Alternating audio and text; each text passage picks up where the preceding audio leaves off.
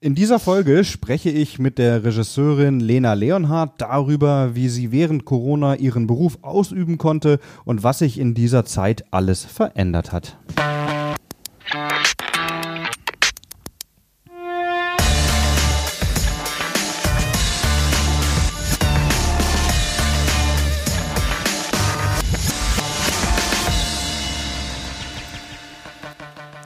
Ja, herzlich willkommen zu einer neuen Folge Freie Wildbahn im Rahmen von BW bleibt kreativ.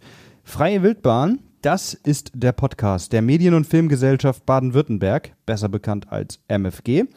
Und BW bleibt kreativ ist eine Podcast-Reihe, die wir ins Leben gerufen haben, um mit Kultur- und Kreativschaffenden während der Corona-Krise zu sprechen, den Austausch zu fördern und vor allem neue und auch spannende Projekte kennenzulernen. Mein Name ist Bruno Fritsche. Ich habe die Filmproduktionsfirma Hawkins Cross in Stuttgart gegründet.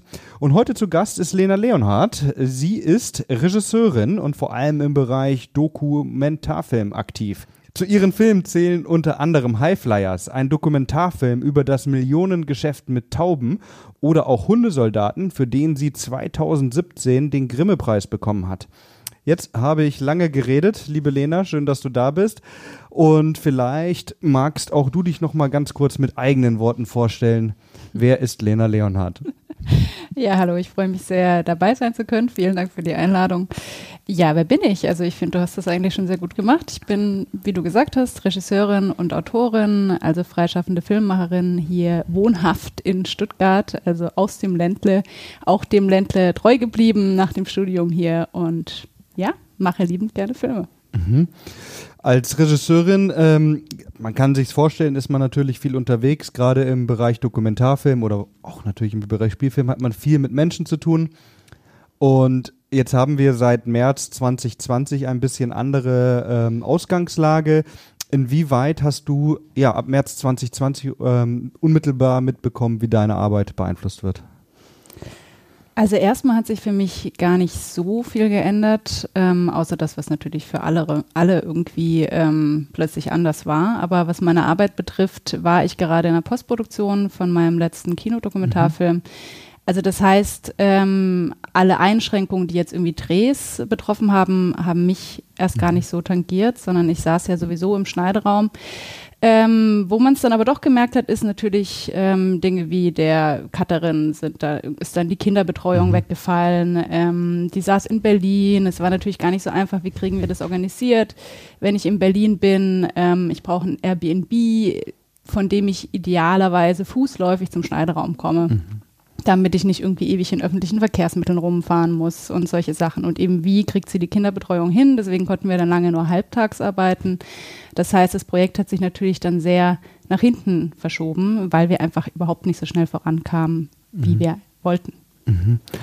Auch gerade natürlich, wenn du jetzt mit jemandem im Schnittraum sitzt, ist man ja auch wieder mit Menschen äh, verbunden. Äh, ging ja wahrscheinlich irgendwann auch nicht mehr. Aber ähm, vielleicht noch mal einen Tick weiter nach vorne für die Leute, die jetzt vielleicht zuhören und jetzt sich noch nicht so viel mit Dokumentarfilm, äh, Autorenschaft oder Regie auseinandergesetzt haben. Ähm, wie sieht so regulär so eine, ja, kann man sagen, eine Woche oder vielleicht ein, ein, ein Monatsprozess oder, oder wie auch immer. Wie sieht deine Arbeit aus? Also natürlich äh, hat es eigentlich sehr viel mit Menschen zu tun, ja. also nicht nur eben einer weiteren Person im Schneideraum. Also bei Dokumentarfilm hat man zwar kleine Teams in den allermeisten mhm. Fällen, das heißt, ich bin bei einem Dreh überwiegend mit Kamera und Ton ähm, mhm. unterwegs, also wir sind dann so zu dritt. Mhm. Ähm, aber man hat natürlich sehr nah mit den Menschen zu tun, mit denen man dreht. Mhm. Ähm, und das ist natürlich jetzt in Corona-Zeiten schon sehr anders. Es ist einfach vieles dadurch sehr erschwert. Ähm, ja, also es hat eigentlich der komplette Prozess, also sei es natürlich auch irgendwie Abstimmungen im Team, auch schon in der Vorbereitung, Drehvorbereitung, Dreh, ähm, also ist es natürlich eigentlich ein sehr enges Zusammenarbeiten mit eben den Teammitgliedern und natürlich auch mit den Menschen, mit denen man eben sonst mhm. diesen Film zusammen macht. Hast du mitbekommen, dass es dann für deine Arbeit oder die, die Filmarbeit in irgendeiner Art und Weise relativ schnell Lösungen gab, sodass ihr weitermachen konntet? Oder standet ihr dann erstmal eigentlich drei Monate auf dem Schlauch oder still? Wir haben verzweifelt versucht, diese Lösung eben zu finden. Also es war, wie wahrscheinlich in sehr vielen Bereichen, natürlich erstmal irgendwie ein ziemliches Chaos. Ich meine, ähm, das ist für uns alle die erste Pandemie. Ähm, also das heißt, jeder hat natürlich irgendwie so versucht, wie gehe ich jetzt damit am besten um. Ähm, wie gesagt, ich habe gesagt, ich möchte irgendwie es schaffen, weiter schneiden zu können, damit nicht irgendwie alles komplett äh, zum Stehen kommt und habe mir eben überlegt, wie ist das zu bewerkstelligen, dass das Risiko jetzt einer Ansteckung irgendwie möglichst gering ist und ähm, dann natürlich auch zu sagen, okay, ich bin in Berlin und Berlin heißt natürlich immer, ich treffe eigentlich alle Leute und fast jeden, mit dem ich studiert habe, weil sie sind alle in Berlin. Mhm. Ähm, das hieß, nein, das geht jetzt natürlich nicht. Ich bin da und ich bin wirklich zum Schneiden und ich bewege mich äh, von meinem Airbnb zum Schneideraum und äh, zum Einkaufen und wieder zurück und das war's. Also diese Kompromisse muss man eben eingehen und da Lösungen finden und so ging es dann einigermaßen voran. Mhm. Und ähm, hast du denn jetzt seit Corona ist nochmal gefilmt oder irgendein anderes Projekt gemacht oder, oder ähm, warst du die ganze Zeit im Schneiderraum? Ähm, nein, ich habe auch äh, einen Film gedreht, aber mhm. sehr anders, als ich es bisher gemacht habe. Das war aber tatsächlich eine sehr spannende Erfahrung. Mhm. Also es gab ja von der MFG und dem SWR das initiierte Projekt Liebe in Zeiten von Corona, das heißt eine Art Kurzfilmwettbewerb.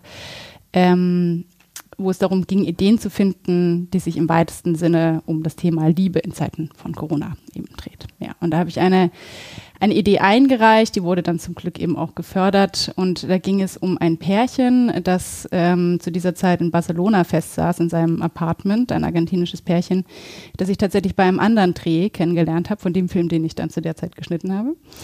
Ähm, und diese beiden machen Amateur-Pornos und mhm. ähm, verkaufen sie im Internet und sie mhm. haben so ein ähm, ja, eigenes Geschäftsmodell entwickelt, dass sie mhm. quasi on demand produzieren. Das heißt, ähm, du könntest jetzt da hinschreiben und mhm. sagen, so, also das ist meine geheime Fantasie und mhm. könnt ihr mir das bitte nicht mal nachstellen? Und äh, das heißt, sie kriegen natürlich von allen Menschen auf der ganzen Welt eben diese Wahnsinn, okay. ähm, Vorschläge ja. über so, das ist mein Traum, das ist meine ja, erotische ja, Fantasie, bitte macht das für mich. Aha.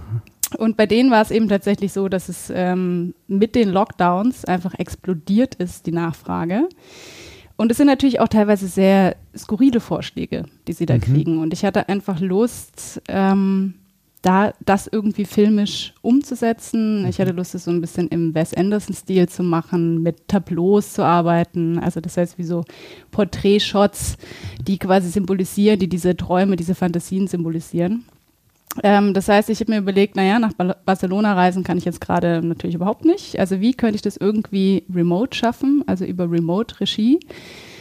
Und dadurch, dass ich die zwei natürlich schon kannte, die mir auch vertraut haben, ähm, wir irgendwie eine gute Basis hatten, war das so umzusetzen für mich. Und so haben wir das dann hingekriegt. Mhm. Für die Leute, die jetzt sich das noch nicht vorstellen können, ja, okay. wie, wie Remote-Regie ähm, funktioniert, vielleicht erzählst du es noch mal ein bisschen. So, mhm. Wie genau habt ihr das gemacht? Also, es war so, dass ich, ähm, wie gesagt, ich sag's, saß tagsüber im Schneideraum. Das heißt, ich habe mhm. mich abends mit ihnen zusammen äh, telefoniert per Videocall.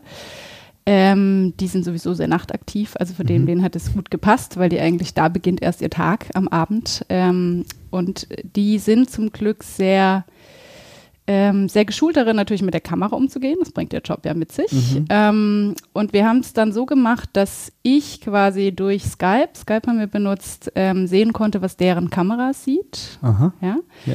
Ähm, und also ich hatte vorher schon mit ihnen besprochen, welche Bestellungen gab es denn. Ja. Ich habe mir überlegt, welche Bilder könnten dazu passen. Ich kannte ja auch das Apartment von denen, weil mhm. wir da schon mal gedreht haben und habe mir überlegt, okay, das könnten wir im Wohnzimmer inszenieren, das könnten wir im Badezimmer inszenieren. Also das heißt, sie haben die Kamera aufgebaut und dann mhm. habe ich eben mit ihnen zusammen das eingerichtet. Sofa hierhin, Pflanze dahin, mhm, Teppich mhm, dorthin. Mhm.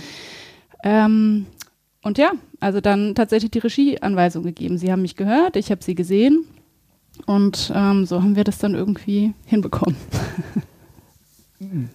Glaubst du, dass das ein äh, Modell sein könnte, was auch nach Corona funktionieren könnte? Oder ist es eher so, dass du sagst, ja Mensch, das war jetzt für einmal ganz gut und ich kannte die, da hat es gepasst, aber in Zukunft muss ich die Leute einfach treffen? Ich würde immer noch natürlich lieber vor Ort sein. Das ist mhm. was anderes. Und ich glaube, dass es dieser Film auch wirklich nur gelungen ist, weil ich die beiden eben schon gut kannte. Mhm. Also ich kann mir kaum vorstellen, wenn ich noch nie jemanden persönlich gegenübergestanden bin, dass das dann funktioniert hätte, mhm. weil es ist gerade auch bei so einem Thema natürlich unheimlich intim und es gehört sehr viel Vertrauen dazu. Mhm. Ähm, wenn ich jemanden schon kenne und es gäbe jetzt einfach überhaupt keine andere Möglichkeit, jetzt irgendwo dabei zu sein, ähm, vor Ort, aus welchem Grund auch immer, dann ist es schon eine Möglichkeit, ja. Und natürlich auch mit Menschen, die sowieso irgendwie schon mit ähm, Film oder irgendeiner Form von Video arbeiten, wie jetzt mhm. die beiden, äh, die natürlich auch damit umgehen können. Da ist es natürlich etwas leichter. Da kann man auch sagen, hey, stell doch bitte mal da jetzt selbst die Kamera auf bei dem und dem. Ich schalte mich dazu. Ja.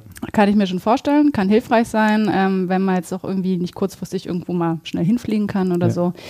Aber ich glaube, dass es wirklich nur gut funktioniert, wenn man sich eben schon kennt und vertraut. Mhm. Das Projekt ist abgeschlossen. Mhm. Das kann man sich äh, dann wahrscheinlich online anschauen oder wo sieht man das Projekt, wenn man jetzt geteasert ist, getriggert ist? es sollte eigentlich in der ARD-Mediathek immer noch zu finden sein, mhm. allerdings ähm, FSK ab 18. Mhm. Ähm, das heißt, es ist erst ab 23 Uhr sichtbar. Das bringt das Thema mit sich das wahrscheinlich? Das bringt das Thema mit sich, genau. Ähm, ja, aber sollte da immer noch zu sehen sein. Mhm. Dann äh, ist das hier jetzt eine ganz klare ähm, Empfehlung. und ähm, ja, genau. Und, und sonst? Ähm, wie geht es jetzt weiter? Das Projekt ist abgeschlossen, haben wir gerade schon gesagt. Man kann es in der ARD-Mediathek angucken. Ähm, du arbeitest vermutlich weiter an Projekten oder als Autorin und hat sich da in dieser Arbeitsweise jetzt was verändert als vorher oder ist es schwieriger oder? Ähm, also ich habe natürlich jetzt die Zeit genutzt, außerdem dann der Schnitt abgeschlossen mhm. war, einfach zu entwickeln. Also ich meine, das steht ja sowieso am Anfang eines jeden Filmes, dass man irgendwie auf Ideen stößt, sei es durch irgendwelche Artikel, also so geht es mir zumindest sehr oft, dass ich echt über Zeitungsartikel ähm, zum Beispiel auf Themen stoße. Mhm. Also das heißt, ich lese ganz viel, ich recherchiere ganz viel und ähm, entwickle eben Ideen und äh, formuliere auch die eine oder andere dann eben weiter aus. Also habe jetzt auch ähm, einen neuen Stoff eben oder eine neue Stoffidee für Förderung eingereicht bei der MFG.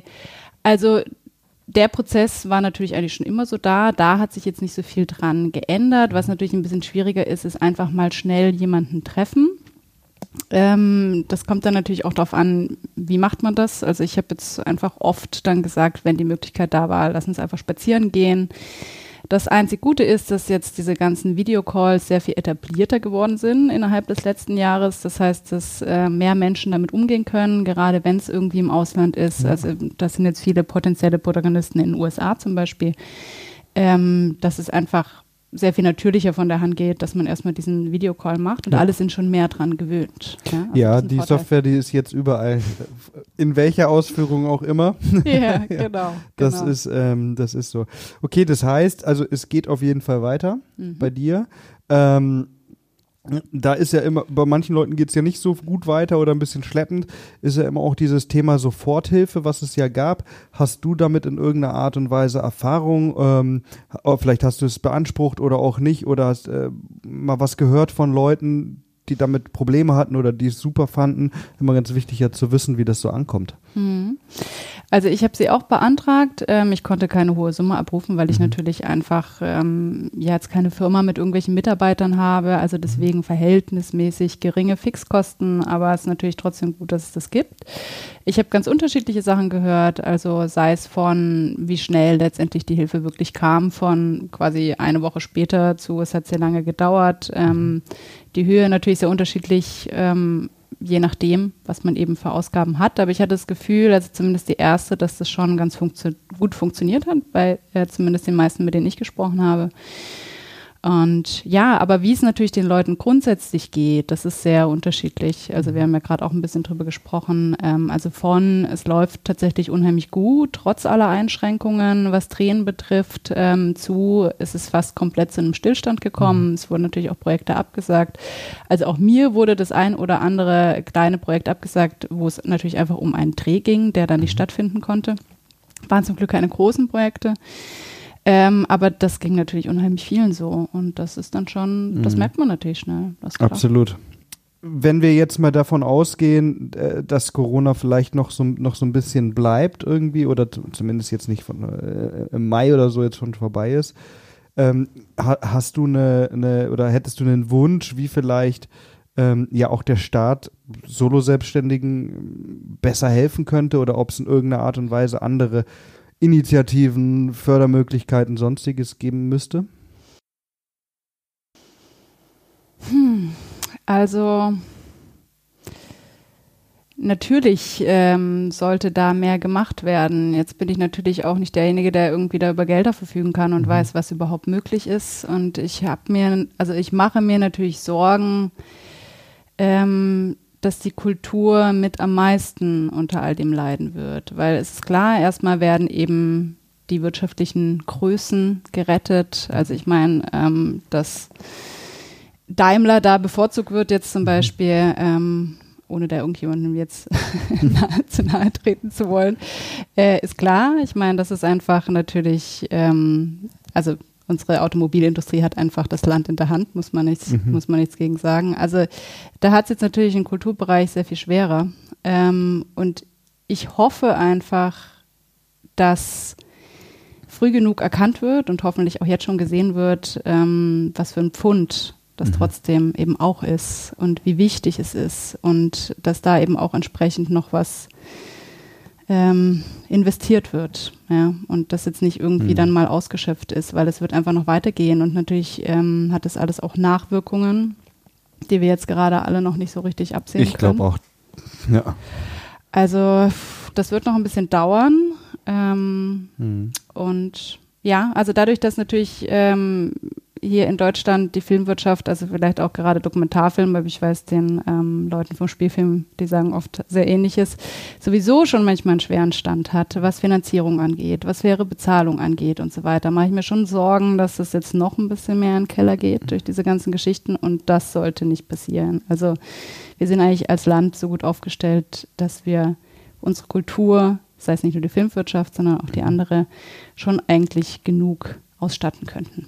Das kann ich nur so unterstreichen, ja. Ähm, ja, wir haben keinen, äh, keine Kristallkugel, wir können nicht reinblicken. Mhm. Wir werden sehen, was passiert und, und wie lange es auch, auch noch jetzt so bleibt. Und ich, wovon ich ausgehe, ist, dass, äh, wenn Corona vorbei ist, dass sich dann auch nachhaltig vieles ändern wird. Also sagen wir mal angefangen von Homeoffice-Arbeiten vielleicht, dass du für ein Vorgespräch mit einem Protagonisten nicht mehr nach, ich weiß es nicht, Barcelona fliegst, sondern der jetzt auch Zoom hat ja, oder Skype oder so.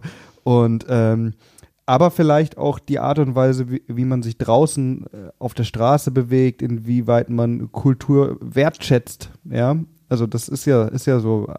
Ein Jahr Kulturentzug kann ja auch wieder viel viel ja Lust auf mehr machen. Mhm. Ähm, vielleicht abschließend die Frage noch: ähm, Dieses ein Jahr Corona ähm, du hast jetzt über ein paar Veränderungen erzählt innerhalb dieses Jahres. Glaubst du, dass es oder glaubst du, dass Corona einen Einfluss hat auf dich, deine Arbeit, deine Arbeitsweise dauerhafter Natur? Also hat sich in deinem Mindset was auch immer oder in deiner Arbeitsweise was verändert, wo du sagst, hey, krass, habe ich vorher noch nie so gemacht. Danke Corona, jetzt ähm, bin ich noch effizienter oder was auch immer, ja. hm, also, also ich würde mal sagen, meine Arbeit ist natürlich sehr dadurch beeinflusst, ähm, wie es mir grundsätzlich geht und mhm. was sich bei mir so tut und ähm, was mein Leben bestimmt. Und Corona hat natürlich unser aller Leben jetzt extrem bestimmt, ähm, mhm. seit jetzt einem Jahr oder seit über einem Jahr.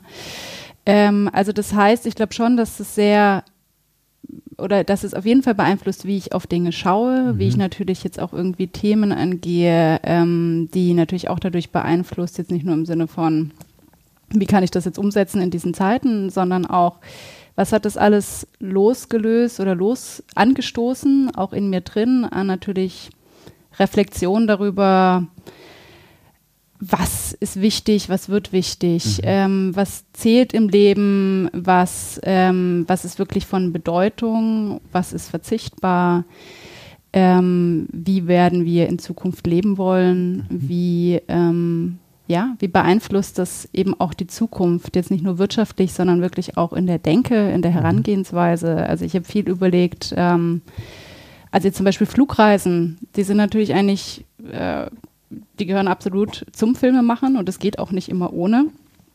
Aber wenn man doch das eine oder andere Mal ähm, vielleicht darauf verzichten kann oder vielleicht auch wieder schauen kann, was gibt es denn auch direkt hier vor der Haustür für mhm. interessante Themen. Man muss ja nicht immer weit wegfliegen. Also das habe ich auch bei meinen bisherigen Filmen oft erlebt, dass wirklich sehr spannende Geschichten oder sehr spannende Hauptprotagonisten von Filmen wirklich hier direkt ähm, im Ländle oder zumindest mhm. im Deutschland zu finden sind. Also ich glaube, sich da auch mal wieder so ein bisschen drauf zurückzubesinnen, das ist sicher gut und ähm, das wird mir sicher auch erhalten bleiben. Mhm. Das war ein schönes Schlusswort. Einfach auch mal wieder ein bisschen um sich herum gucken. Ja, hab auch gesagt, äh, äh, wenn man ja so immer übers Thema so irgendwie so äh, innerhalb von Deutschland irgendwie rumfahren guckt, man, viele fahren vielleicht mal nach Berlin oder nach Hamburg oder wenn sie aus Bottrop kommen, fahren sie nach Bottrop oder sonst was. Aber es gibt doch noch viele Regionen, die man selbst vielleicht gar nicht so kennt und wo man jetzt nochmal einfach einen anderen Blick drauf hat.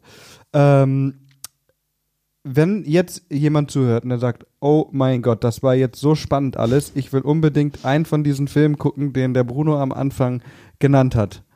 Wie funktioniert das? Also Hundesoldaten, ähm, den, da gibt es eine Website, hundesoldaten.de und äh, dort gibt es einen Link ähm, zu einem, zu Vimeo, da kann man ihn eben als Stream anschauen, also man kann ihn eben streamen auf Vimeo, also über die Internetseite kommt man dahin, kann man nicht übersehen. Äh, Höhenflüge wird tatsächlich jetzt im April ausgestrahlt in der ARD. Mhm, super. Am 7. April um 22.50 Uhr. Ich hoffe, ich sage jetzt nicht irgendwas Falsches, aber ich bin mir ziemlich mhm. sicher. also auf jeden Fall ja. 7. April. Ähm, und danach in der Mediathek wahrscheinlich. Und danach ja. noch äh, mindestens 90 Tage, glaube ich, ah, ja. in der mhm. Mediathek. Mhm. Ähm, also da kann man ihn kaum verpassen, wenn man ihn mhm. unbedingt sehen möchte. Äh, Fuck Corona, wie gesagt, sollte auch in der ARD-Mediathek ähm, zu finden sein. Mhm. Und der nächste Kinofilm, Romers, ähm, wird der heißen, kommt so Covid will im Juli ins Kino. Da waren jetzt ein paar Filmempfehlungen. Und ähm, ich würde sagen, Lena, danke, dass wir gesprochen haben und alles Gute für die nächsten Monate.